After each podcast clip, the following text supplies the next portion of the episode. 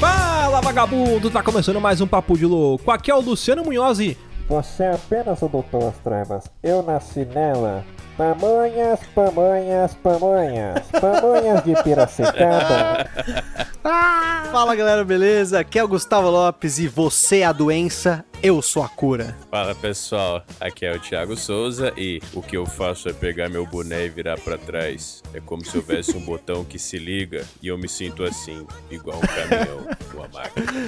Muito bem, senhoras e senhores. Olha, estamos aqui nesse momento nostálgico para falarmos, sim, sobre brucutus. Faz um tempo que a gente tava querendo gravar esse tema e a gente não, não se tocou, né? Foi deixando empurrando com a barriga, como a gente costuma fazer tudo aqui no Papo de Louco. Mas agora sim, finalmente vamos ver esse momento nostálgico, falar sobre brucutus que marcaram época, brucutus da velha guarda, brucutus da nova guarda. Será que eles existem?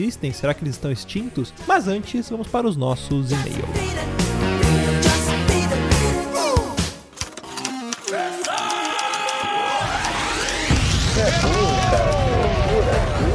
Você é burro. Que coisa absurda.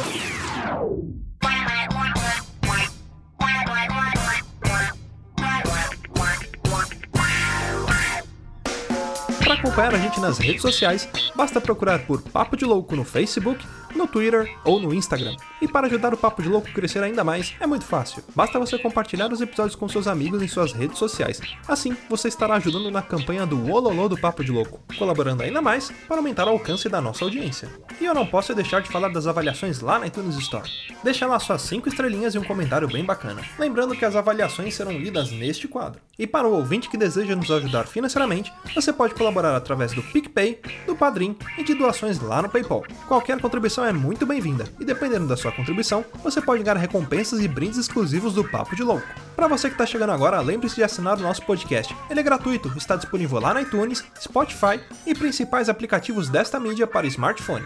Além do podcast, para você que quiser conhecer o nosso conteúdo na íntegra e a nossa loja, entra lá no nosso site. Tá esperando o quê, rapaz? Acessa lá, é papodelouco.com.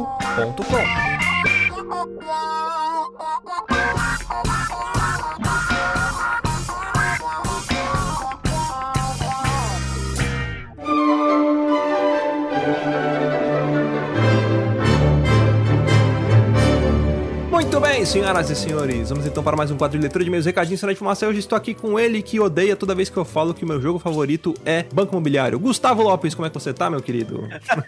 Tamo bem, tamo aí nesse final de ano aí, jogando pra caramba, tudo menos banco imobiliário, essas paradas aí, mas tem problema, se for pra jogar, a gente joga qualquer coisa, né? Até esses jogos aí, tipo É banco aí. imobiliário. E falando em jogos, tem recadinho lá do GBG? Olha, o GBG esse ano, gente, pra quem tá acompanhando aí, a gente trabalhou pra caramba. Fui fazer uma conta que a gente tá com 125 episódios. E no último dia do ano vai- vão sair dois de uma única vez, porque a gente fez uma brincadeira no começo do ano, também no meio do ano, né? Uhum. Falando que o GBG era um cast de jogos, desde os mais bobinhos, né? Mais jogos festivos, até os mais pesadões, né? Uhum. Então a gente decidiu que no último dia de ano a gente vai fazer dois casts, um sobre o jogo mais leve e o outro sobre o jogo mais pesado. Então, vamos ver se vai dar certo esse desafio ainda tem uns dias aí pra gente cumprir. Daqui a pouco você passa o papo de louco em número de episódios. Estamos fazendo dois por semana, tem semana que sai três, né? É aí, ó. É praticamente uma máquina de fazer podcasts. Tenso. Olha aí, bom, vamos aqui para a leitura dos nossos e-mails. Quem mandou o primeiro e-mail pra gente foi o Igor Anjos Vargas, ele que sempre escreve aqui pra gente. Você quer ler? Vamos lá, olha só. Salve seus loucos, tudo bem? Sobre o episódio 182, tenho dois pontos a discorrer. Primeiro ponto, estou com a ideia fixa de como deve ser o cabeamento das luzes no lado escuro da lua. Deve ser uma loucura, realmente, isso aqui deve ser louco. Pra quem não, não, não ouviu, o episódio 182 é aquele que a gente fez a conspiração sobre a conspiração da Lua. Na verdade, a gente, a gente até explicou, a gente ia gravar um outro episódio, mas aí alguém foi na frente e roubou a nossa pauta e a gente fez aquela doideira. Então, se você Pois não é, sabe qual episódio foi esse, vai lá e confere o episódio 132. Mas ainda vamos gravar sobre a nossa pauta roubada, hein? Porque eu tô cada dia Ah, mais sim. especialista nela, hein? Mas tudo bem. E a gente vai pôr um E o- easter egg nessa, nesse episódio, vocês vão saber que é ele. E o segundo item aqui, que o Igor comentou, ele... Sou a quarta geração geração de barbeiros em minha família. Sou bisneto de barbeiro, neto de barbeiro. Meu pai é advogado, mas faz barba melhor que muito barbeiro. Sobre o papo do tipo de lua e como ela influencia no crescimento do cabelo do cliente, é tudo besteira. É só uma manha para o barbeiro garantir o corte do cabelo do cliente a cada 21 dias. Olha. Olha só, hein? Os caras são maroto, hein? Um ciclo lunar e não a cada 30 ou 31 dias, que é um mês normal. Dessa forma, em determinadas situações, o cliente corta o cabelo até duas vezes em um único mês. Olha só, hein? Então, aquele papo de cortar na lua cheia deve dar volume ao cabelo, lua nova para novos fios, lua minguante para diminuir o volume e lua crescente para fazer crescer mais rápido. É tudo mentira, fake news.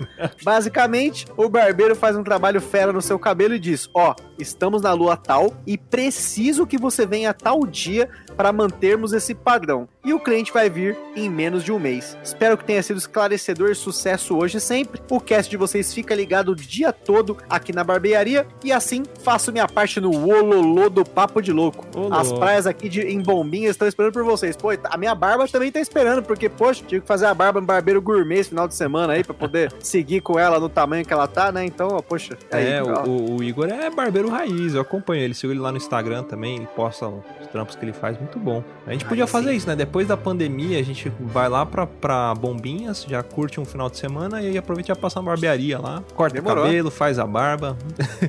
eu só peço para que o Igor não passe maquilagem capilar na minha cara. Com certeza. exatamente. ele, ele é barbeiro só raiz. né? raiz. É, ele é barbeiro raiz, ele não faz esse tipo de coisa. Ah, bom, o próximo e-mail que mandou pra gente, olha aí, nosso ouvinte de Portugal, o Pedro, que escreveu pra gente de novo. E ó, eu vou deixar bem claro que foi um pedido dele, eu vou ler com sotaque de português, que com certeza não deve ter nada a ver com sotaque de português, apenas um brasileiro tentando fazer sotaque de português, mas é mais ou menos assim. Ah, olá, sou eu, Pedro Português, que mandou aquele e-mail para vocês. Queria dizer que gostei do episódio que fizeram com o Hangar 18, falando sobre aquele podcast que fala sobre ufologia. Ah, para além do episódio sobre apocalipse zumbi, onde falaram que fariam num apocalipse zumbi. Bom, o seguinte, é, esse tipo de episódio vocês poderiam fazer outros, como ah, o que fariam numa base especial perdido na floresta amazônica, ah, ou um famoso Big Brother, em outros. Bom, este foi o meu e-mail, tentem ler isso em sotaque de português de Portugal e obrigado por lerem. Ah, tem um PS aqui. PS, o vosso último episódio sobre os três livros do Santo Correio com o autor do mesmo foi muito bom e pretendo comprar essas três edições. Olha aí, sensacional. Você tem que esperar um pouquinho porque o Sport só escreveu a primeira. É, Mas verdade, logo- hein? Mas logo mais sai os outros dois, né? A gente, a gente bateu um papo com ele falando sobre o primeiro livro. ah, e é lógico, a gente fica ansioso para que saiam logo os outros livros, porque a gente sabe que o Spor é um, um- um escritor de grande qualidade e a gente já aposta que ele vai entregar uma coisa excelente, que é como ele sempre trabalha, né?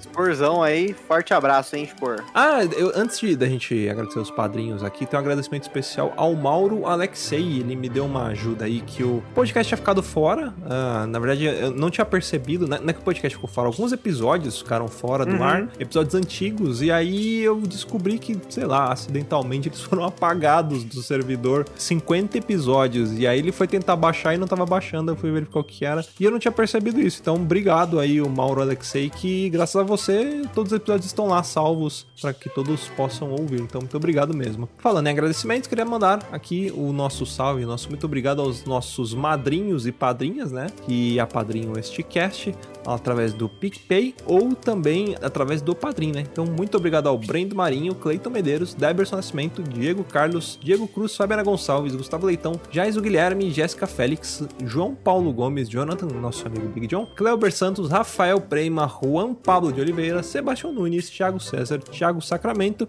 e Vitor Guedes. Muito obrigado, galerinha. Tem mais alguma coisa pra falar, Gusta? Acho que é isso, a gente pode chamar o cast aí, que esse, esse cast é pra acabar, né? Pra gente encerrar É, esse ano aí, que pra maioria das pessoas foi um péssimo ano, mas pra, pros ermitões como eu aí, até que não foi um ano ruim, não. A gente acaba você gostou, né? né? que veio mais 2020, ele foi o melhor ano da sua vida, né, Gustavo?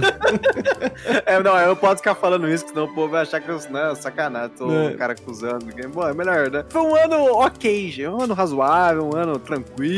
Tranquilo, né? Uma segunda-feira, normal, né? Exato, né? Segunda-feira em casa, trabalhando no home office, comendo no i- pelo iFood, que não patrocina esse cast, mas é onde eu tenho a maior parte das minhas refeições hoje. Mas... É isso aí. Então, bora pro cast, pau na máquina, nós que voa bruxão.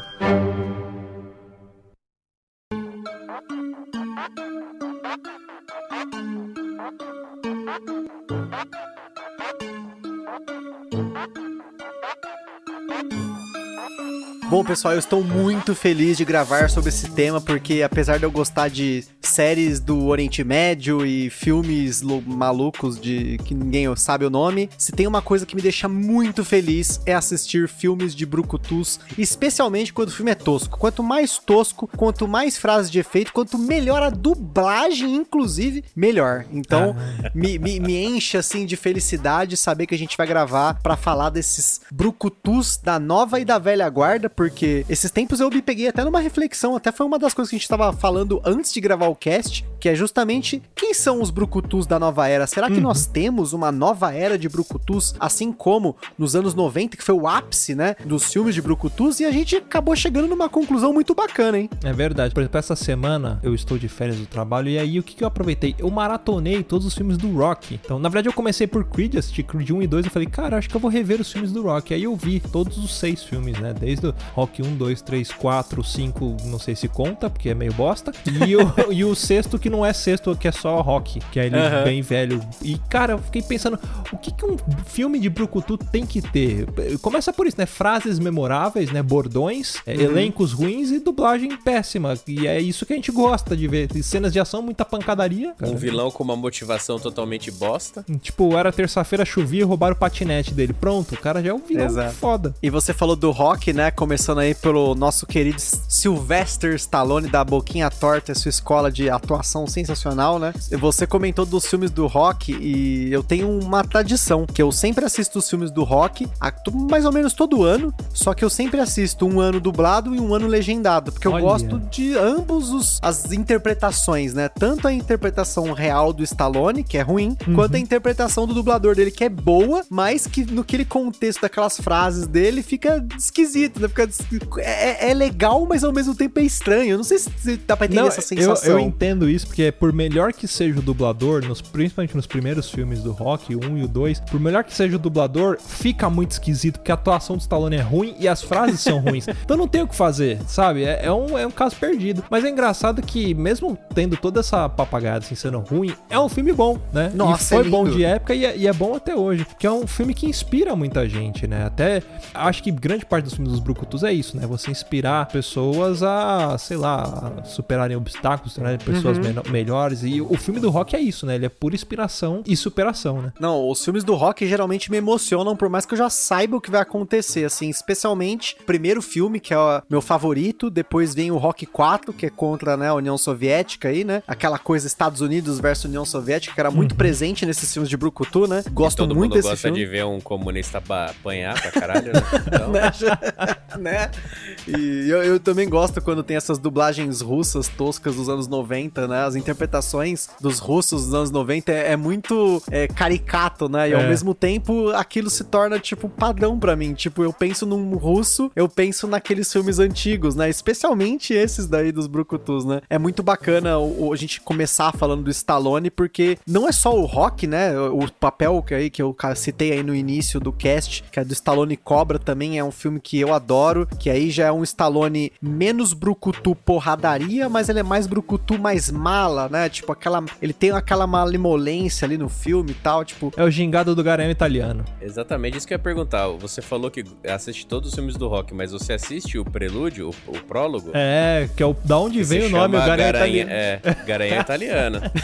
tem que, se não assistir esse, não vale. Tem que assistir o Garanhão italiano. Não, mas é, é legal que pode falar o que for do Stallone com, com a atuação dele, né? Não ser aquela atuação dramática, né? Mas, primeiro lugar, todo filme de Brucutu que o Stallone fez, ele tinha um Brucutu diferente. Uhum. É, ele é um Brucutu diferente no Demolidor, ele é um Brucutu diferente no, no, no, Rock, ele é um Brucutu diferente Falcão. no Stallone Cobra, no Falcão ele é um Brucutu caminhoneiro, você tem aquele, o Brucutu do futuro, você tem ele, daquele que ele é o do Esquadrão Antibombas lá, tá ligado? Que ele tem que, caramba, agora me fugiu o nome desse filme, mas é como sempre ele tem que fazer aquelas coisas meio épicas, né? No Mas... Expendables é outra. O especialista, também. O, o especialista. O Esquadrão de Bombas é, é muito bom. que ele faz com, a, com aquela moça também. Tem uma cena super sensual no banheiro dos dois transando no chuveiro.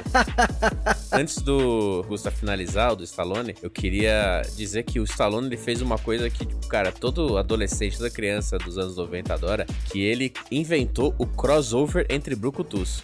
Porque ele foi o primeiro cara a Nossa, com fazer certeza. filmes contra os brucutus, cara. E ele começou com Uhum. um dos com Sim. o memorável Tango e Cash, os Vingadores com o Kurt Russell. lindo, esse filme é lindo, eu Puta adoro filme. esse filme. No rock Puta. ele já trouxe o. O Dolph Lundgren, né? O, o Dolph Lundgren, não, e ele trouxe o cara que na época era do, do, do, do WWE lá, esqueci o nome, Hulk Hogan. Ah, Ele o trouxe o- Mr. T. o- é. O Mr. T também. Isso, Mr. T também. Mr. T também, que ele faz o Clubber Lang, né, no, no Rock 3. No- Tem o Hulk Hogan que ele faz o, o Thunder Lips, né, que é praticamente o He-Man do Nordeste ali dando porrada no rock.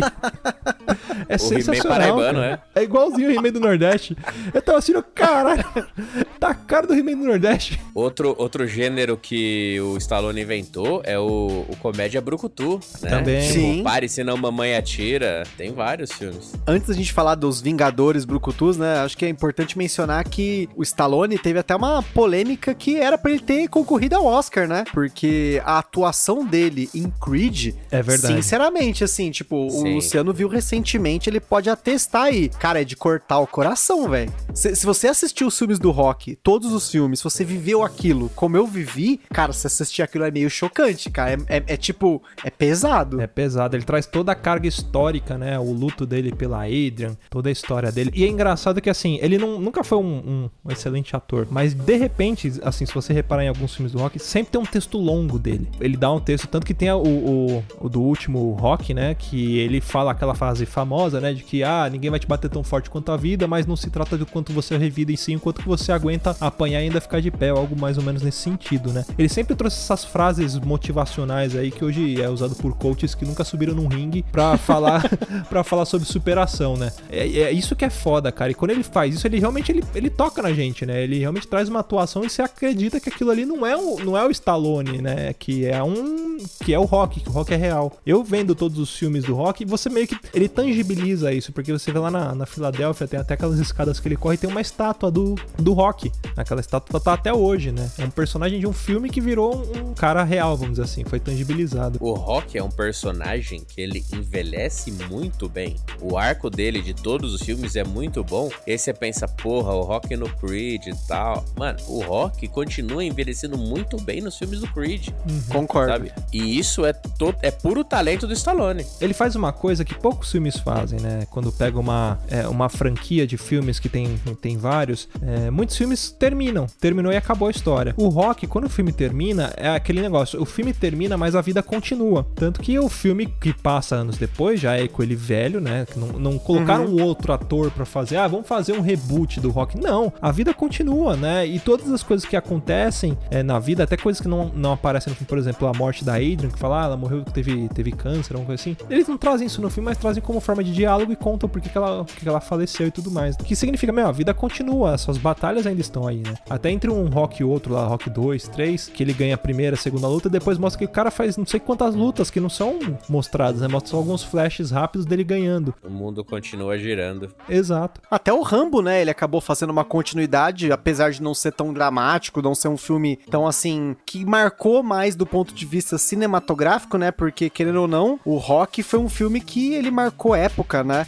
Ele não só ele ganhou o Oscar, mas ele também foi um dos filmes que teve o menor orçamento com a maior receita, né? Se eu não me engano, o Stallone, na verdade tem todo um esquema, né? Porque primeiro ninguém queria dirigir o filme, ninguém queria produzir o filme. Pra você ter uma noção, ele- o orçamento do filme foi de um milhão de dólares na época, que foi o que ele conseguiu. A receita do filme foi do- de 225 milhões de dólares, ou seja, tipo, o filme, ele não só foi 225 vezes mais rentável, mas ele ganhou o Oscar, e não apenas isso, mas ele quebrou o cinema naquela época, né? Porque todo mundo desacreditava dele, porque ele não era um, entre aspas, bom ator, e tá aí até hoje, né? O Rock é do quê? De 76? Acho Nós que é, estamos em 76. 2020, né? Tipo, e ainda assim, ele ainda conseguiu manter o, o Rock, manteve o, o, o Rambo, e recentemente teve um outro personagem dele que não é tão grande assim, mas que já tem aí uma trilogia, que é o do Escape Plane, né? Que é Rota de Fuga, que é um filme Sim. que ele fez com o Schwarzenegger, né? Que ele interpreta um personagem chamado Ray Breslin, que já tá no seu terceiro filme. Então, cara, ele conseguiu ser o brucutu do passado, da velha guarda, e ele continua, apesar de já mais velho, um brucutu da nova guarda. Ele chegou a fazer isso, tipo, chegar a fazer uma trilogia recente, coisa que foram poucos os atores que conseguiram manter uma filmografia aí o- de vários personagens, vamos dizer assim, né? Não, e sem falar do, do Barney Ross, dos Mercenários, do Expendables, também é uma Uhum. trilogia. Que também não deixa de ser o Vingadores dos Brucutus, né? Que pra mim foi o, Exatamente. a epítome Exato. dos filmes de Brucutu foi quando anunciaram o primeiro Mercenários. Cara, eu, eu quase chorei de alegria, porque eu vi, meu Deus, a minha infância. Resumida no só único que filme, agora, né? exatamente. Eu fui e ver até no cinema, cara. Eu lembro fui ver que eu- todos, fui ver Eu, todos. ta- eu tinha feito a barba num dia, porque eu fui na entrevista, eu saí da entrevista e eu fui assistir o filme. E quando eu saí do cinema tinha tanta testosterona que eu saí com a barba cheia de novo. Tipo o Homer Simpson. Não, e, e assim, até pra gente ter até essa ponte também, né? Antecipando o assunto, mas pra mim o filme Os Mercenários, o primeiro Mercenários, foi o filme que trouxe de novo à tona, em, porque assim, só pra Tinha dar um dado contexto, esfriada, né? no- na Exatamente. Os, os filmes de Brucutu, eles eram muito imponentes entre os anos 80 e os anos 2000. Entre os anos 2000 e 2010, meio que deu uma esfriada total nisso, né? Esses filmes, eles se perderam. E quando o Mercenários veio e quebrou tudo, pra mim, foi quando começaram a investir mais nos Brucutus, que são da nova guarda. Mas a gente vai chegar nesse assunto. Mas é só pra comentar que os Vingadores Brucutus, que aí é os Mercenários, foi o filme que pra mim, ele fez aí a nova ponte, né? Ele começou, ele deu o start de novo, né? A ponte entre a velha guarda e a nova guarda. Outro Brucutu aqui que na minha época, assim, marcou totalmente, e ele é um cara que ele fez vários também tipos de filmes, pra mim, foi o Arnold Schwarzenegger, né? O Ah. Arnold Schwarzenegger, sem dúvida, não apenas foi o futuro. Universo, o governador da Califórnia, o cara é muito foda, Cara, na boa. Você sabia que grande parte dos exercícios que são utilizados hoje, que a galera. Quer dizer, que essas coisas atualizam com o tempo, mas grande parte das práticas de alterofilismo, de hipertrofia, não sei como é que fala essas coisas, mas foram exercícios que foram desenvolvidos por ele, né? Sim. Na época que ele treinava, como que ele fazia pra aquele músculo crescer e, e, tipo, isso é Sim. usado até É hoje, o- né? Leva o nome dele, tem o desenvolvimento Arnold, É. tem tudo que é. Você fala, ah, não sei o que é Arnold. É dele que inventou. Exatamente. É, o método Arnold, né? Que é aquele que você, pelo menos, que, assim, vou tentar descrever, né? Que você vai, por exemplo, vai fazer um exercício de rosca direta, né? Que é basicamente descer e subir o braço. Você sobe ele com toda a força e desce ele bem devagar na resistência, né? Que era o tal falha. do método Arnold, né? É. Até a falha, né? A falha. Isso é uma coisa que me inspirava muito. Até hoje me inspira, assim. Que é lembrar do documentário Pumping Iron, né? Se eu não me engano, tem na Netflix disponível, que é um documentário que mostra sobre o Mr. Universo, né? E os alterofilistas dos anos 70 aí, né? E uma coisa que o Arnold fala nesse documentário é que os treinos do Arnold era assim: era treinar até falhar, era treinar até vomitar. E ele chegava ao ponto de, tipo, ele tá no meio do treino, ele fica com, ele tava com vontade de vomitar porque ele tava tão fudido, ele ia no banheiro, vomitava, comia e voltava a treinar, porque não tinha descanso. Era, era tipo, é na brutalidade total. Então, assim, eu tiro meu chapéu pra um cara desse porque ele tem muita força de vontade, não é à toa que ele foi um dos mais fudidos do mundo até hoje, né? É verdade. E outra, de camiseta regata véia, shortinho do, de, de futebol dos anos 70 e descalço. É, tá? Só pra dizer exatamente. você que vai puxar ferro hoje na Smart Fit, eu vou, vou cortar esse nome aí, Luciano, porque não tá pagando nada pra nós. Aí você usa botinha da Everlast, É. e você usa segunda pele, não sei o que, isso aí Termina o teu treino, não, hashtag tá pago, né? É. Na época do, Não, do é. Schwarzenegger não tinha nem Instagram. O cara usa cinta pra fazer supino, É. usa luvinha. Mano, não tinha nada disso. Era pó na mão pra poder aguentar Breu, o tranco. breu, era breu, passava breu na mão. O- Ó, pra você ter uma ideia, o Schwarzenegger só usa o Instagram dele pra postar vídeos dele com a lhama dele, só isso. né? E olha só, hein? O- Olha como o Schwarzenegger é foda. O Schwarzenegger já foi do panteão grego, porque o primeiro filme dele foi o Hércules em Nova Ah, York. Um é, filme, inclusive, que redublaram ele porque ele falava muito mal inglês. Você tem personagem de quadrinhos, porque ele fez aí Conan o Bárbaro, Conan o Destruidor, né? Os dois filmes, apesar que o que presta mesmo é o Conan o Bárbaro, né? Ele fez Comando, né? Comando para Matar, que é um filme muito foda, que, aí que ele, ele interpreta lá o coronel John Matrix e tem as frases mais sensacionais da dublagem brasileira.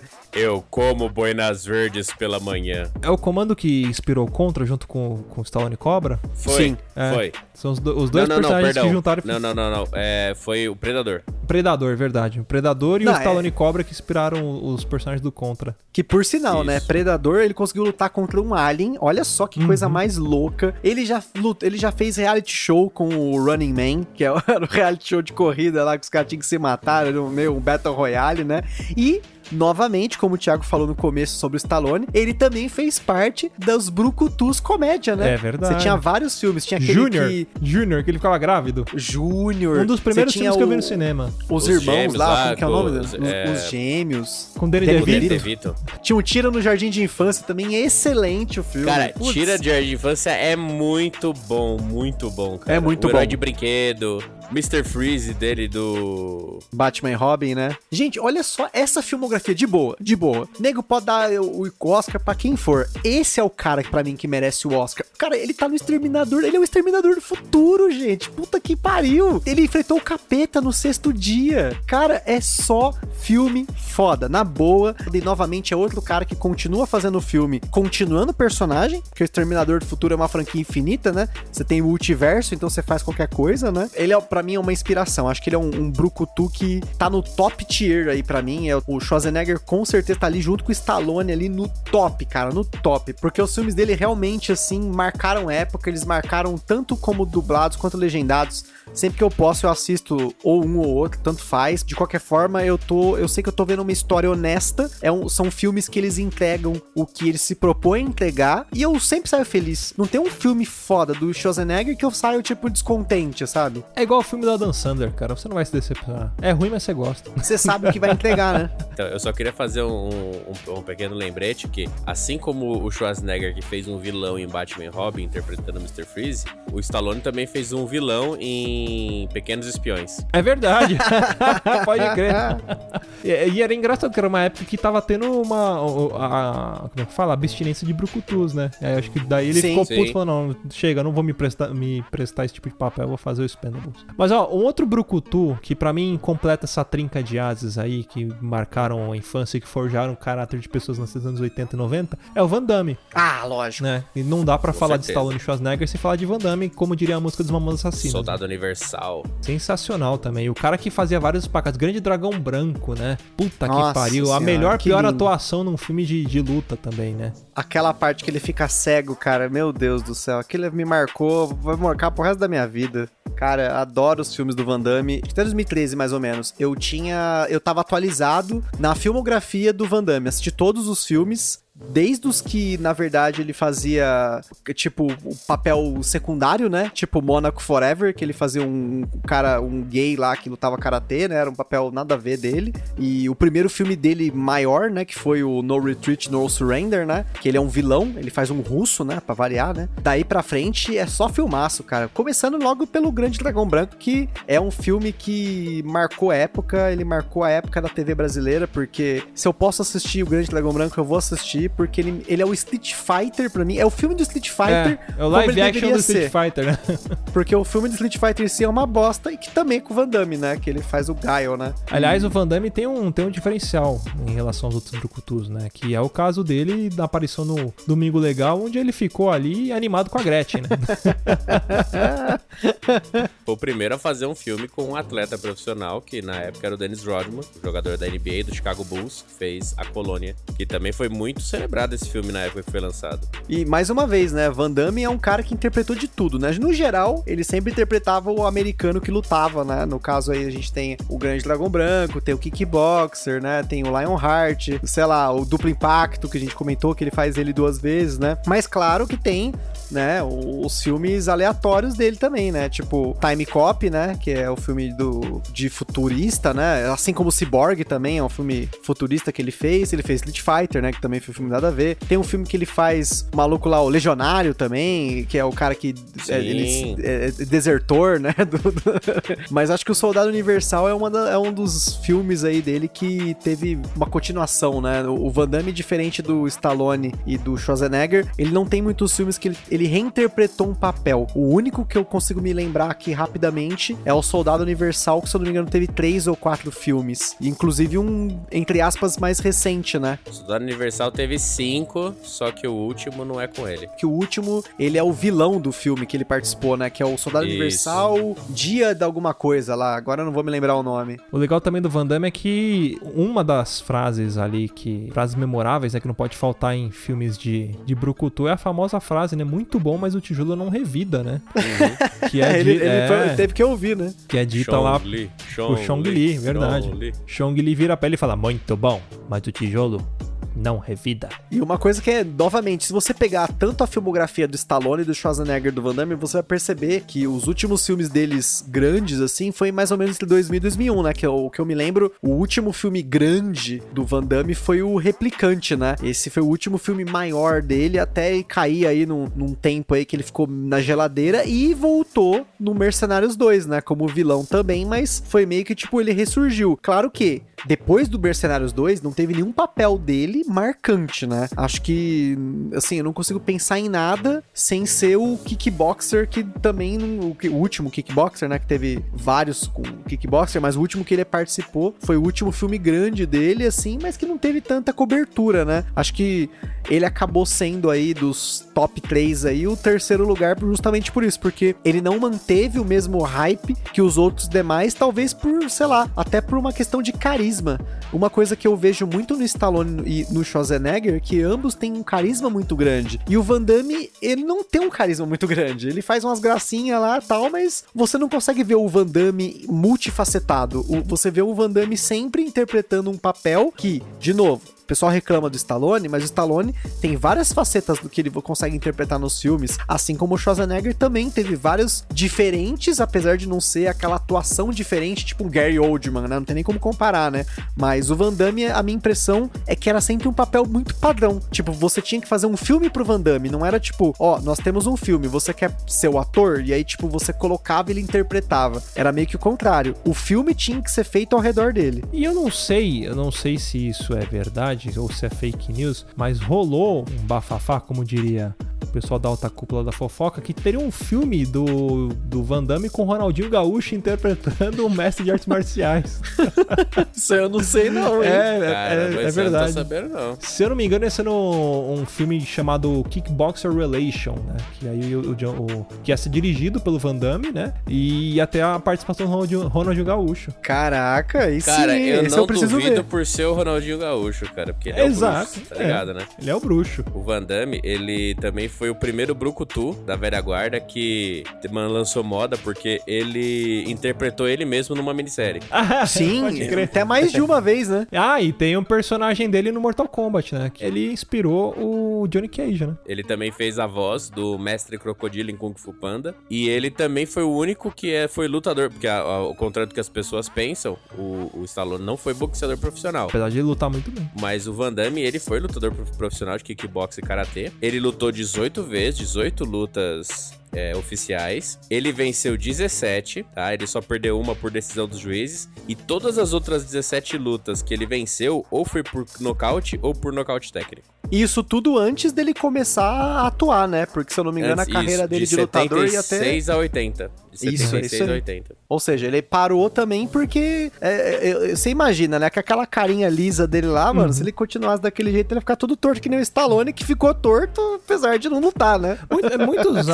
Atores brucutus, eles vieram do esporte, né? Por exemplo, o Jason Statham, se eu não me engano, ele era nadador profissional, Sim, né? sim, o, sim. o The Rock, ele era lutador de WWE. Tem uma galera que, né? O, O Bautista, WWE, né? Também, né? É uma galera que, que vem dessa linha do esporte, né? Mas acho que a gente falando desses três caras aí, que pra mim é o, o panteão ali, é tipo, sei lá, é Odin e, e Zeus e, sei lá, Ra, Hades. né? Seriam os três deuses aí, top aí. Acho que logo em seguida, pra mim, quem vem, assim, também é um cara aí dos anos 80, é o Steven Seagal. O Steven Ah. Seagal é aquele cara que põe a sua mão no bolso, né? Ele tá lutando com você, ele, opa, arrancou a sua mão, pôs no bolso. Hapkido, cara, né, cara? Ele é, ele é, sei lá, acho que é quinto grau de Hapkido, alguma coisa. Ele tem um grau muito elevado. É impressionante, assim, a- o quanto ele é respeitado no mundo da arte marcial, pela graduação dele mesmo, né? Ele não é só apenas um, um ator que faz filmes, ele realmente pratica. Ó, se- segundo a fonte de informação mais segura do mundo, que é a Wikipedia, ele é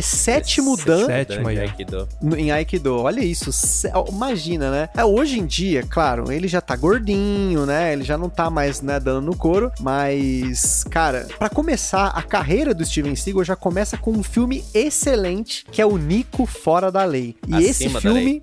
É acima da lei, desculpa.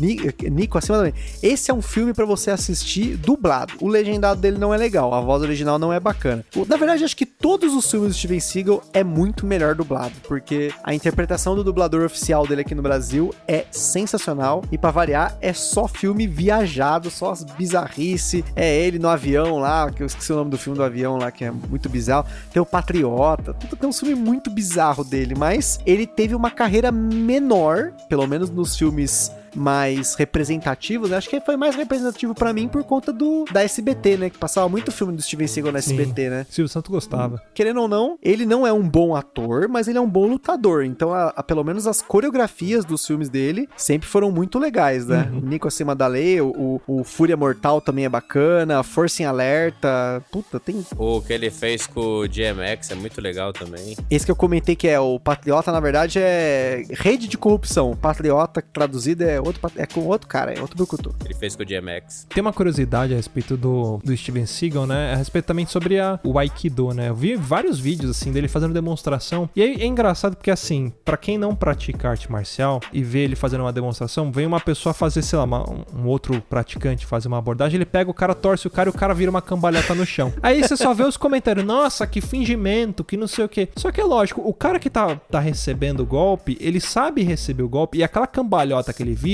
é justamente pra ir no mesmo vetor de torção do braço. Que se ele não vira aquela cambalhota, ele quebra o braço, quebra a mão, quebra o punho. Porque o Aikido, ele é isso, ele usa a força do oponente contra ele e ele usa muito movimento de torção e as alavancas do corpo. Então o cara vai fazer um soco, ele pega o punho do cara e torce. Se o cara não virar aquela cambalhota no chão, ele vai quebrar a mão do cara. Aí você vê um monte de babaca que não entende nada de arte marcial falando: Ah, o cara tá fingindo, ó, tá virando cambalhota no chão, ó, não sei o que.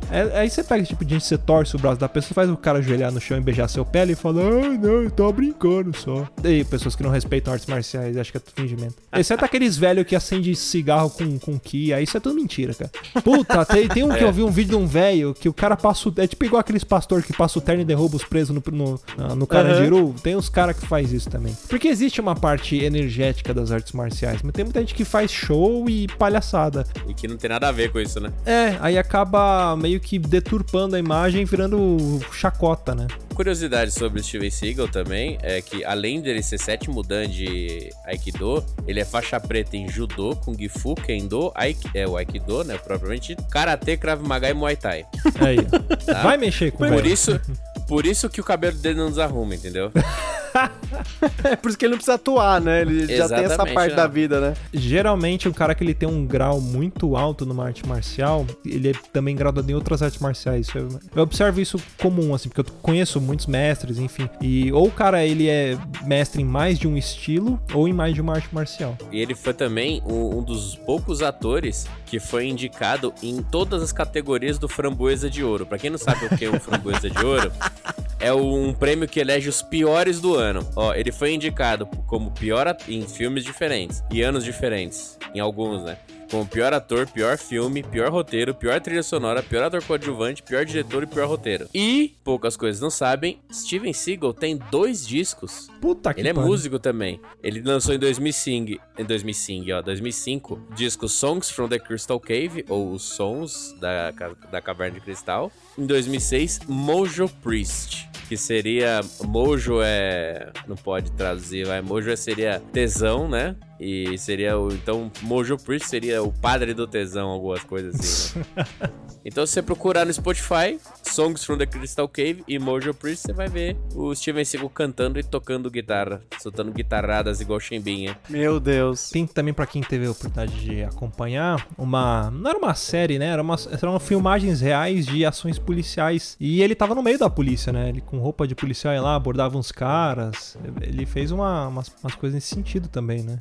Justiça Implacável, True Justice, é. Igual a gente tem esses filmes dos caras dando enquadro em moto, não sei o que. Ele fazia a mesma coisa, só que lá nos Estados Unidos com roupa de policial também. E é curioso que ele é um cara que sabe lutar tanta coisa, já fez tanta coisa aí diferente aí de artes marciais, né? Mas, quando você pensa num cara que é fodão, que realmente consegue colocar a mão no bolso, parar a bala com a boca, com o saco, qualquer coisa, é o Chuck Norris, né? Que, Esse Não tem- né? que, que não tem nem metade do que o Steven Seagal tem de Dan e o cara era 4, né? Uhum. O Chuck Norris, a gente até falou sobre ele, eu acho, no cast do Bruce Lee, né? Que tem aquele famoso filme que eles atuaram, que ele impressionou o Bruce Lee, né? Porque o Chuck Norris também era praticante de arte marcial de verdade, participava de campeonato e tudo mais, e o Bruce Lee conheceu ele num campeonato, numa demonstração, em que ele fazia quebramento, acho que alguém jogava no alto uma madeira, ele fazia quebramento da madeira no alto. Porque geralmente quando você vai fazer quebramento, alguém segura a madeira em dois pontos, né? E você quebra e, e a madeira racha na, na fibra. Então quando você solta no alto, você não tem ponto de contato. Então é puramente a pancada que é, na, que é dada na madeira. E ele impressionou o Bruce Lee porque ele conseguia fazer esse tipo de coisa. E aí convidou ele pra atuar, atuar naquele filme que o Bruce Lee arranca cabelos do peito dele. Ah, não, é. se eu não me engano, o Chuck Norris, ele realmente ele, ele fundou a própria disciplina dele de artes marciais, né? Tipo, o próprio estilo dele, né? Mas ele chegou a, a treinar jiu-jitsu, se eu não me engano. E teve mais coisas que ele fez que eu, eu me lembro de, justamente por conta desse filme, né? Que o Bruce Lee arranca os pelos do peito dele, né? Mas, assim, eu comentei e comparei ele com o Steven Seagal porque realmente o Steven Seagal tem muito mais títulos e, sei lá, graduações, né, que o Chuck Norris, mas realmente o Chuck Norris, ele serviu às Forças Armadas dos Estados Unidos, né, na... Foi Força Aérea. O, exatamente, o, o, Chuck Norris, ele foi da Força Aérea Americana, tem muitos e muitos títulos, né, de artes marciais, e também ele é um cara que fez uns filmes muito bizarros, né, tipo, acho que um dos meus favoritos do Chuck Norris é o Protetor, que ele faz um, um espírito lá que, que, que se transforma numa águia, num urso e tem mais um animal, acho que é um lobo. E cara, para elétrica com a mão. É. Exato. Puta que pariu, cara. Olha que sensacional. É muito tosco, né? Ele, ele fundou um estilo marcial também, é igual o. Sim, é isso que eu comentei, é. eu só não sei o é nome. O é o Chung Do. É, Chung Kuk Do. Igual o Bruce Lee que, que fundou o Jet Kune Do, né? Ele fundou o Chung Kuk Do também. Poxa, se você for pensar também em SBT, era só filmes do Chuck Norris. Era um atrás do outro, mas eu acho que esse para mim é o, o do Protetor, eu acho que é o mais que me marcou. Você teve o Braddock também, né? O Braddock é sensacional, é, é, o Rambo do Chuck Norris, né? Comando Delta também. Comando Delta também, sensacional. Mas ele não fez tantos papéis diferenciados, né? Até porque. Ah, ele fez o. Ele é muito durão, Texas né? Texas Ranger também, né? Sim, Texas Ranger. Mas é porque, assim, para mim, o Chuck Norris, ele é um cara meio durão, assim, né? Os filmes dele, ele era aquele cara sempre fodão e sábio e quieto, né? Você vê que ele não fala tanto nos filmes, né? Porque você acha que se ele começasse a falar, perdia até a graça, né? Acho que toda a, a lenda do. Ao, ao redor do Chuck Norris, acho que fez justamente por isso, porque ele fazia umas paradas muito absurdas, mas ele era na boa, assim, né? Tranquilo, não tentava dar lição de moral, apesar que não. O protetor ele dava umas lições é. de moral no, no, nos caras que cortavam a árvore lá, no, nos madeireiros lá, né? Tipo... O, que eu, o que eu achei sensacional dele é quando começaram a surgir e popularizar os memes, né, do Chuck Norris. Ah, o Chuck Norris não faz flexão, ele empurra facts. a terra pra baixo, não sei o quê. E aí ele aparece no Spendable, né? o puta Sim, tiroteio é. do cacete, a hora que você vê ele com uma 38 na mão, só dando tiro. Aí ele conversando com os caras, ele falou, não, teve um dia que eu tava no deserto, e aí eu fui picado por uma cobra. E depois de seis dias agonizando e gritando, a cobra morreu. Mas você percebe que, de novo, os, uh, esse foi do Mercenários 2, né? É, o Mercenários foi. É, cara, Mercenários é lindo. Justamente por isso, porque ele não é apenas um Vingadores de Brucutus, mas ele trouxe pro cinema tudo aquilo que tinha na nossa nosso coração, assim, né? Tipo, na, na nossa mente do que aquilo representou para nós, né? Tipo, Schwarzenegger arrancando a porta do carro com o braço, né? Tipo, você tem aí o, o Chuck Norris fazendo o papel dele de verdade, né? Por mais ter sido só uma pontinha no filme, porque ele, o Chuck Norris ele não é o. Acho que ele é o mais velho velho dessa lista aqui até agora, ele né? Tem 80 Chuck anos, Norris, ele tem 80 anos, né? Então ali no Mercenários 2, ele já tava com 72 anos. Então, né, já não é a mesma coisa, né, querendo ou não, né? Mas ainda assim, a lenda dele, ainda mais depois disso, acaba sendo perpetuada, né? Hoje em dia eu já não ouço tanto falar do Chuck Norris, é uma pena. Teve uma época, especialmente aí perto dessa época do, do, do Mercenários 2, ele tava assim, tipo, num, no ápice, né? Mas depois do Mercenários, eu não sei nem se ele fez mais filme. Ele aposentou aposentou também, ele tá seguindo mais a carreira religiosa, né? Acho que agora ele virou pastor, alguma coisa assim. Sério? É. Ele é tipo uma pastor metralhadora? É, mais ou menos. Eu acho que ele tá mais, mais de bota, mas o cara tá com 80 anos, né? Ah, sim. Curtindo a aposentadoria. Mas ó, o último filme dele foi de 2015. Ah, é? é.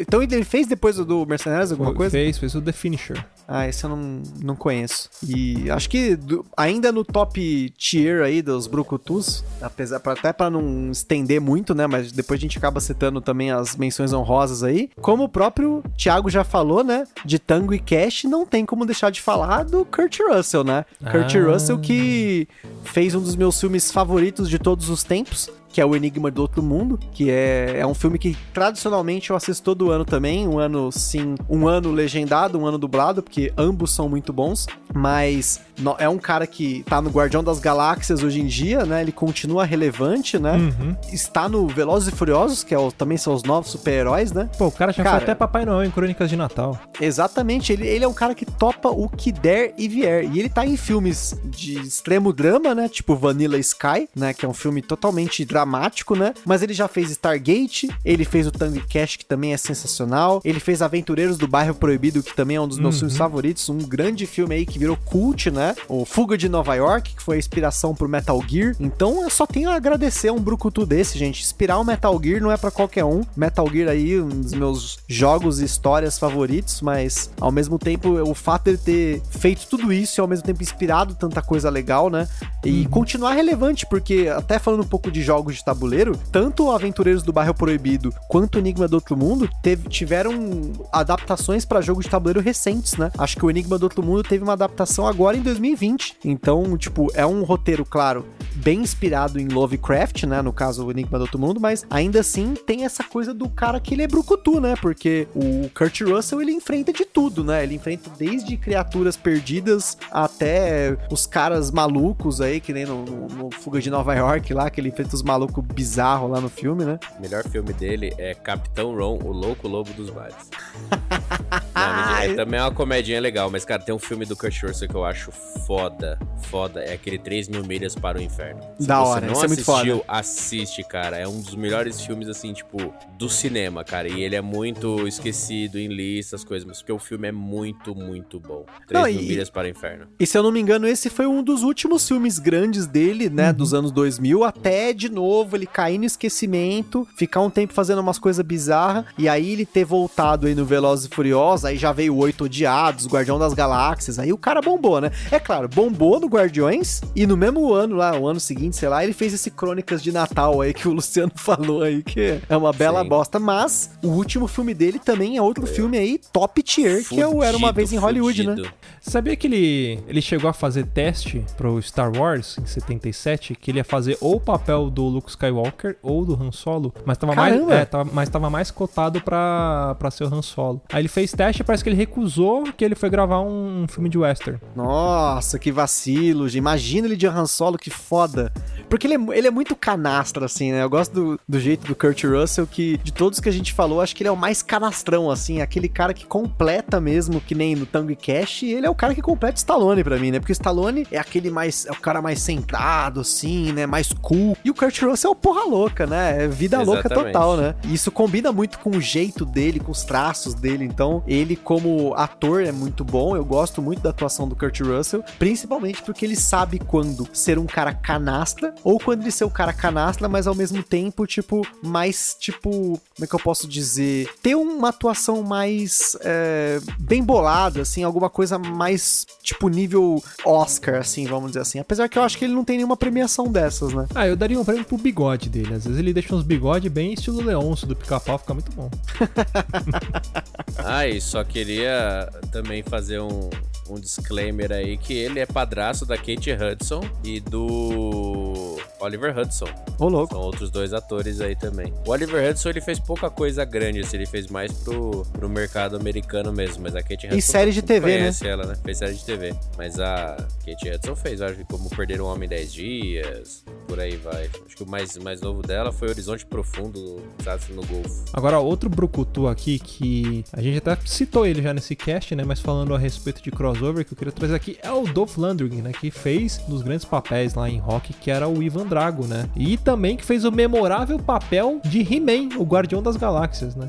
Aliás, não era Guardião, era como é que era o nome do He-Man? Era Mestres do Universo. isso, He-Man e os Mestres do Universo. Puta, que sensacional, cara. É, o, o Dolph Lundgren, na verdade, assim, depois desses, né, justamente esses filmes, porque ele esteve no 007, o- no Rock 4 e no, no He-Man, né, nessa sequência, ele fez o primeiro Justiceiro, né, o Justiceiro de 89, que é excelente. Também. O filme Na dele verdade, é ele claro. começou, ele começou como vilão do 007, né? Ele Sim, exato. Do Na Mira dos Assassinos, 007 Na Mira dos Assassinos. Aí ele foi ganhando como até como vilão, né? Ele, é um pouco, Uhum. ele foi, ele foi bem balanceado entre vilões e, e, e- e protagonistas nos filmes que ele fez. E, nos anos 90 ele fez filmes excelentes, até alguns deles que não são tão conhecidos, mas começando pelo Soldado Universal, que ele tava no filme, né, junto com o Van Damme. Mas tem um filme que é, e- cara, esse é um dos melhores filmes do Dolph Lundgren, que é o Massacre, no Massacre Bairro no Japonês. Chinês, é muito Esse bom. É muito bom. E também ele compartilhou aí, olha só, um cara que na época não era brucutu, mas hoje em dia ele é, que é o filme Johnny Mnemonic, o ciborgue do futuro que ele fez com o Keanu Reeves, que é um filme que tem umas coisas, uns conceitos cyberpunk muito bizarros, tipo um golfinho lá, que é o, o- o mentor dos malucos lá, né? Não, men- mentor é do He-Man também. Não, mas o Johnny Mnemonic tem um golfinho que é um, um- é um mentor Droga, você não entendeu a piada. não, não entendi aí, caralho. E assim, diferente dos demais aí, já apesar dele ser um ator que hoje parece que tem uma presença muito grande, especialmente de novo por conta dos mercenários, mas ele teve pouquíssimos filmes grandes assim, né? Acho que entre os anos 90 ali, principalmente porque querendo ou não, o Johnny Mnemonic é um filme que eu gosto muito, mas ele foi um filme desconhecido, né? A maioria das pessoas nunca viu esse filme do, do Keanu Reeves, recomendo fortemente. É, ele aparece no Creed 2 também, né? Que é a luta Ele aparece no dele, Creed, né? Na verdade, acho que os papéis grandes dele foram agora, né? Uhum. Porque ele esteve no Aquaman, tem Também. o Creed 2 e o Mercenários, né? Que foram os filmes grandes dele aí, né? E o Soldado Universal, que ele acabou fazendo também, mas enfim, não, não são filmes grandes, grandes mesmo, né? No caso. Se eu não me engano, ó, o Sta ó, a gente já tá falando de DC e Marvel, né? Comentando, o Stallone na Marvel, o. No caso, Dolph Lundgren na DC, os demais, a gente. Que, que- o Kurt Russell também na, na Marvel, Na acho que os Marvel. demais não tem. Cadê o Schwarzenegger na Marvel, na DC? Porra, tô, na- tô lógico querendo, que teve no gente. Batman. Ah, verdade, né? Eu Tô pensando na- na- no- atualmente, né? Ah, Pô, é, não, tem. Ele começou, foi um dos pioneiros. O Van Damme Oh, que não aí. fez nenhum, né? É, mas ele fez o Gaio. É, Ele fez o Gaio. Tá Ele valendo, fez, é tá Capcom. valendo, Ele tá fez o- valendo. ele é- o Van Damme é Capcom, ele é exclusivo. É. Super-herói, né? Bom, acho que do, do nosso top tier era- são esses, né? Acho que dá pra fazer algumas menções honrosas aí ao Charles Bronson, né? O Que Belo tam- Bigode também. Outro que tem. Belo bigode. Categoria Brucutus de Bigode, ele entra. Com certeza. A gente tem também o Lu Ferrigno, que não teve tanta representatividade brucutista, mas fez a série do Hulk, né? Como um Hulk que não precisou de CG, ele era o Hulk de Ele verdade, né? Que, aliás, tem a história dele junto com a história do Arnold, né? Que eles competiam Sim. muito, Ele né? era rival, rival Era de rival. E é, e é importante você, por exemplo, nesse caso, né, ter o rival, né? Porque se não tivesse o rival ali, talvez o, o Schwarzenegger não, sei lá, não se dedicaria tanto a ponto da- do que ele precisou pra conseguir, sei lá, ganhar todos os Mr. Olympias, Mr. Mundo dele, né? E acho que ainda em- falando ainda do- da velha guarda de top tier aí, na- no, tier 1 aí, não, po não podemos deixar de citar um cara que já falamos aqui no podcast, que é o Bruce Lee, né? O Bruce É. Lee, é, ele era O um brucutu, que não era aquele brucutu grande, né? Mas ele era um brucutu que tinha muita força, né? Acho que vale a pena mencionar que brucutu não é só do ponto de vista do cara ser grande e forte, mas dele Uhum. ter força, né? Acho que o Bruce Lee, ele se encaixa nisso, né? Ele também é faz parte de uma categoria ali que são os brucutus orientais, né? Que aí vem Sim. Bruce Lee, Jet Li, Jack Chan, Donnie Yen, toda essa galera aí que pra gente a gente conhece, vamos dizer assim, recente, né? De poucos anos pra cá, mas é uma galera que fez um papel muito importante no cinema, no cinema chinês, né? Principalmente quando eles eram garotos, assim, fazendo muitos filmes, aqueles filmes de monges Shaolins e tudo mais. Aham. né? Principalmente Donnie Yen, né? A gente conhece ele mais por causa do filme do Ip Man, Star Wars, um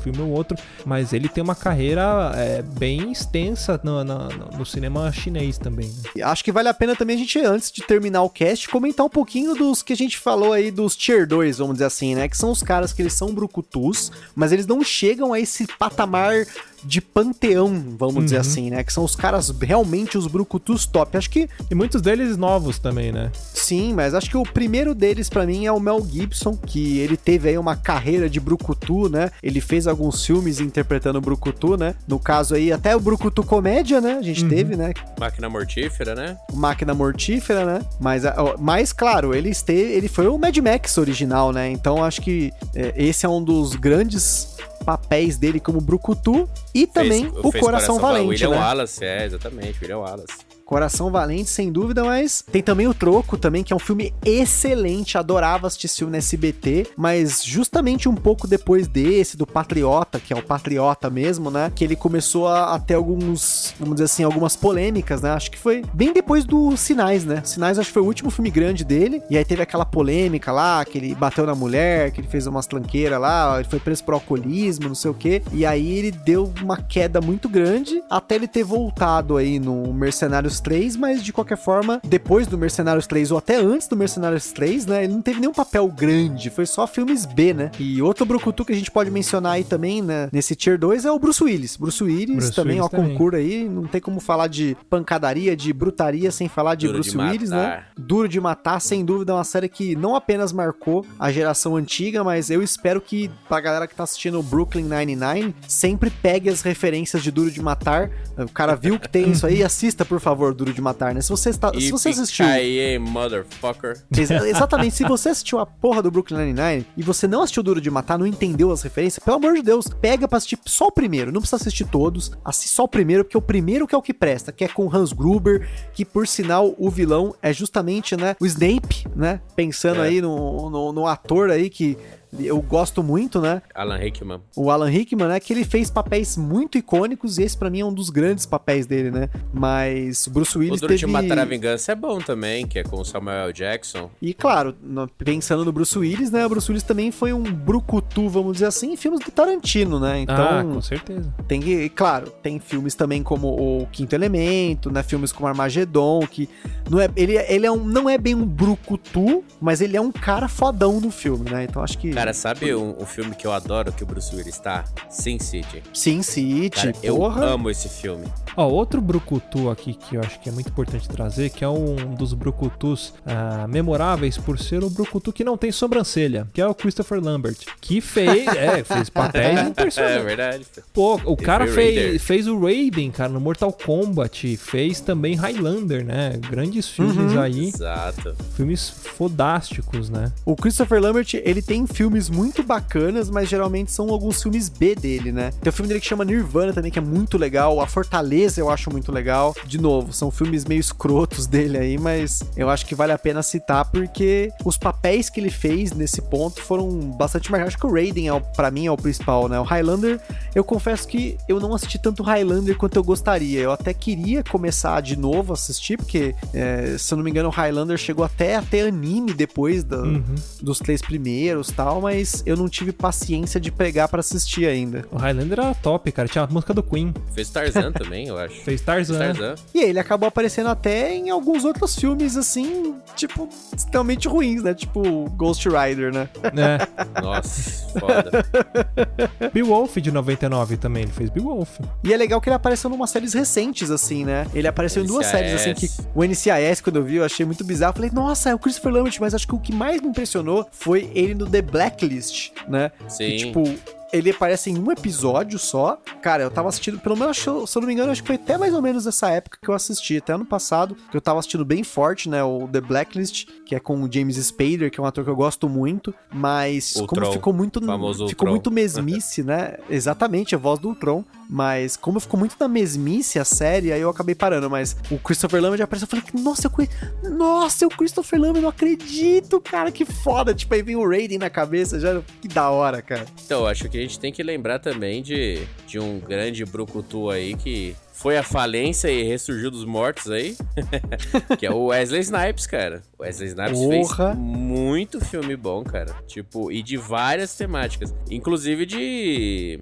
de comédia, igual Homens Brancos Não Sabem Enterrar, Muito Rei bom. de Nova York, Blade. Blade, puta trilogia da hora, sabe? E ele tá no Demolidor junto com o Stallone, né? Ali tentando usar as três conchas. Demolidor de Stallone, ele fez Mercenários, Meu Nome é Dolemite. Ah, nossa, pode crer. Cara, ele tá. E ele fez vários outros filmes também, só pra, pra TV, né? Como Miami Vice 86. Pô, deve ser legal também. E óbvio que Beat It, do clipe do Michael Jackson, ele também Puta, tá lá. pode crer, né? É ele que participa ali, né? É, ele que participa. Caraca! E ó, Wesley Snipes, inclusive, também, de novo, foi parte dos Vingadores Brucutus, né? Ele tava no Mercenários Sim. 3, mas entre 2010 aí e 2020 ele fez pouquíssimos filmes, né? Não só por conta da polêmica dele lá, que ele foi preso, né? Por conta de sonegação de impostos, Segregação né? de impostos. Ele ficou três anos, se eu não me engano, preso, mas ele não atua mais tanto quanto deveria, né? Porque, enfim, né? É, só- é foda como Hollywood acaba sendo voltado a essas polêmicas, né? Eu acho que não tem como julgar a atuação do cara por uma cagada como essa. Tipo, ok, ele sonegou imposto, mas isso não muda o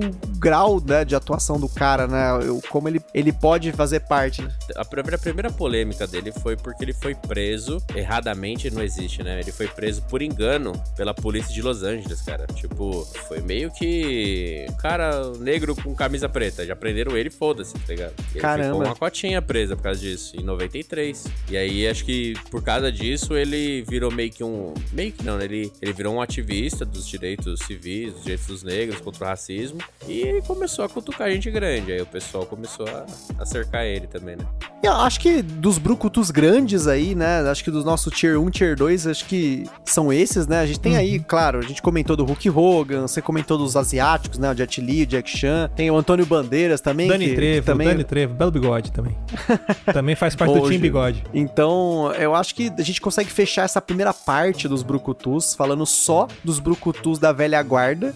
Uhum. E aí, no próximo cast, a gente começa a fazer uma análise dos brucutus da nova geração, que tem muitos, hein, gente? Ah, é o Se Terry você começar a Crew, enumerar, Jason Momoa, será que eles merecem ou não, né? Esse, esse Jason que- Statham, meu Jason querido, Statham também. Esse, esse é top 5 ali. Tony já.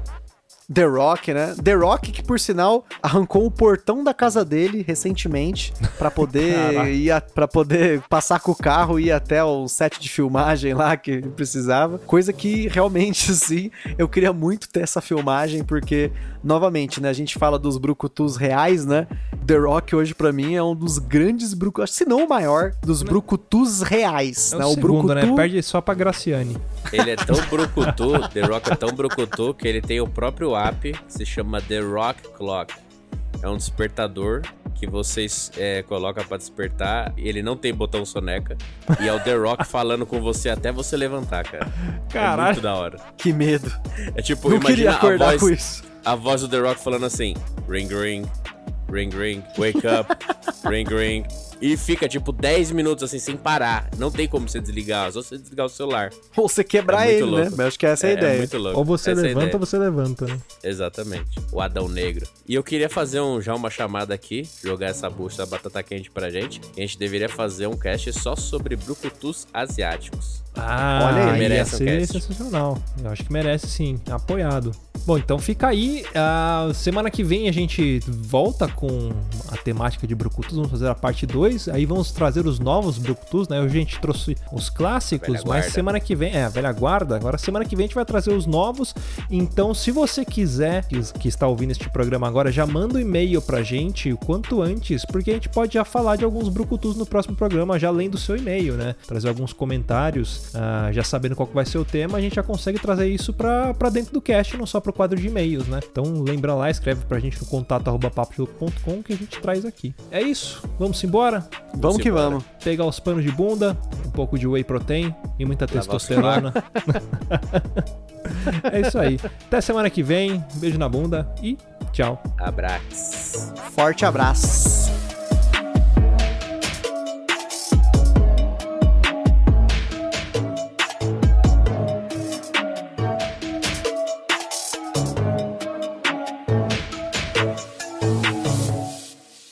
Quer ouvir mais?